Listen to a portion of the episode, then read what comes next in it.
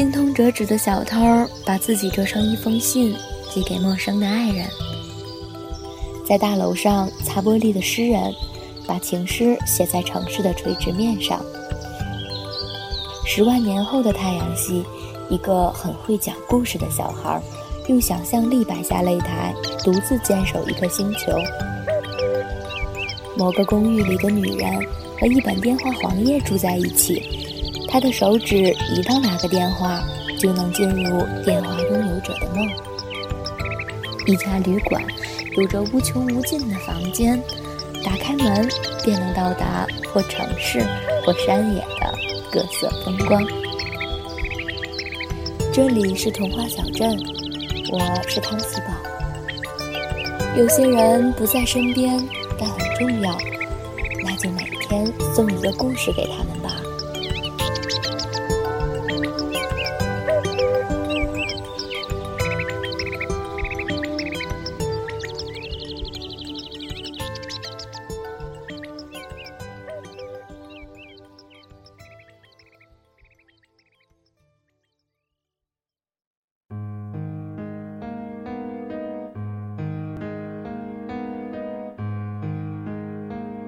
摄影师早年走遍世界，为报纸和杂志拍摄照片。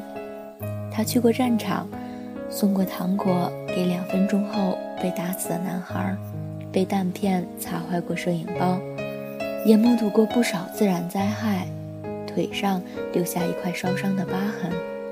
台风刮走过他一整袋胶卷。拍过城市和乡村里的普通人，拍过漂亮的小伙儿。和姑娘，也拍过政客和电影明星。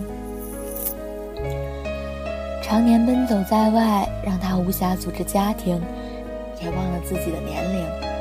当年轻人和新设备代替了他的位置，让他不得不退休时，他才发现自己是孤身一人。他最初的反应就是继续旅途。退休金让免费机票不再那么必不可少。没有严格的行程表，他本以为自己会更享受旅途中的悠然自得。但他的眼睛似乎已经退化，不透过镜头就不懂得欣赏。而没有报社的任务，没有开着天窗等待的版面，没有读者期待看他的照片，让他的热情也消退了。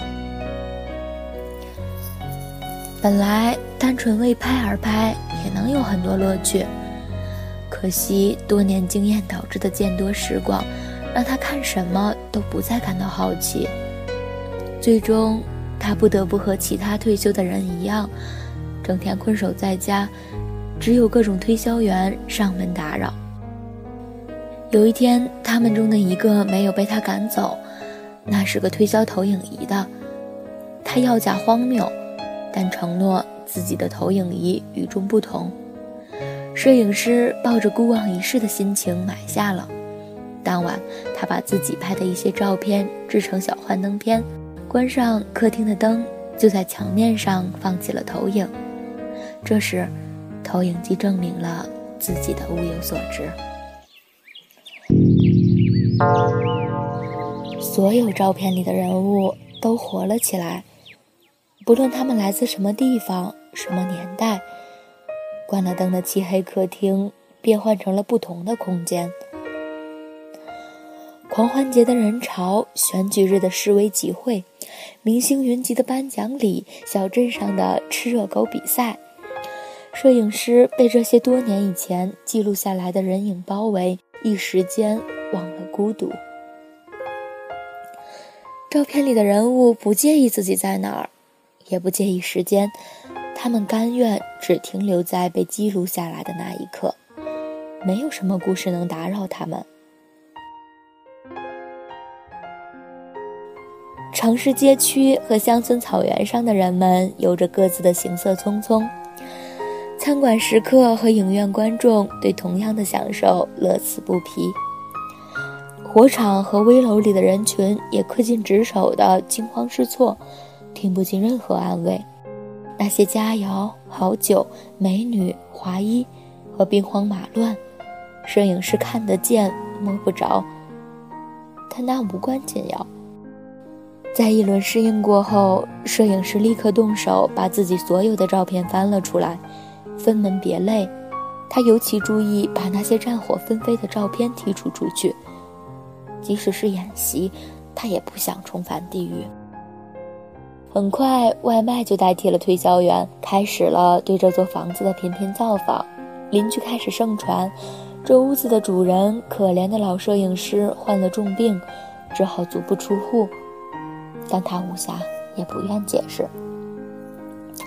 每一天，他都重复着整理、制作、播放，分分秒秒都无比充实，乐此不疲到甚至不再以天来衡量时间。日复一日，好像玩游戏通关以后从头开始的小男孩，他重温了自己的年轻时代。以往那些因为时间、心情等等限制或单纯的年轻被遗漏过去的细节，现在清晰可辨。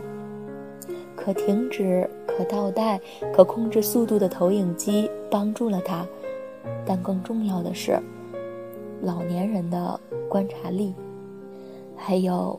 对过往时光的珍惜，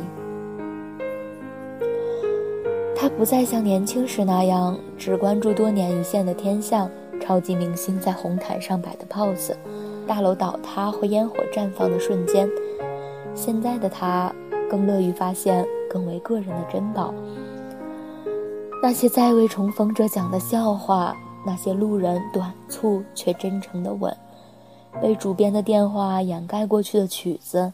车窗边婴儿熟睡时流口水的表情，一张旧海报，一个眼神，一个街头球场上青涩却勇敢的扣篮动作，一阵黄昏打烊时被关在糕饼店门里的甜香，在所有幻灯片差不多播放到三分之二的地方时，他才发现，自己最大的发现是他。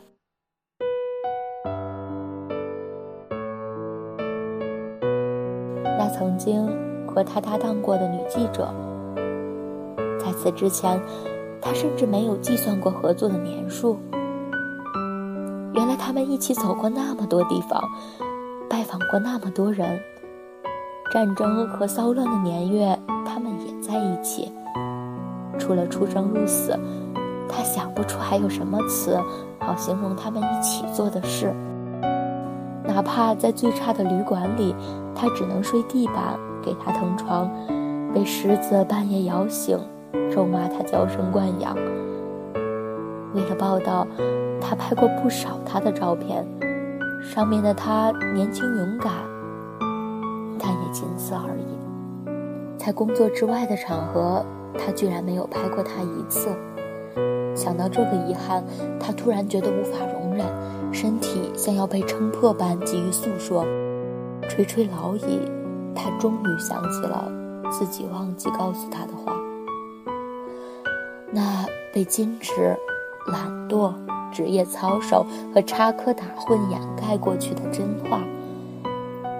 他想现在就告诉他，然而幻灯片里的人自行其事，与他处于两个世界。他天生聪颖，加上胆怯，想出了让幻灯片里的自己去告诉他。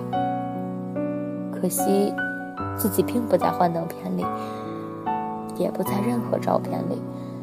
这么多年，他扛着相机走南闯北，拍过了一切，唯独没有拍过自己。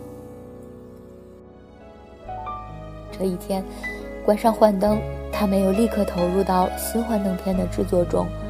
而是走出门去，凭着记忆来到地铁站，不理会工作人员关于末班车时间的提醒，径直跨下楼梯，在售票处旁的一台自助式快照机前坐定，投下了几枚硬币，拍下了几张自己的照片。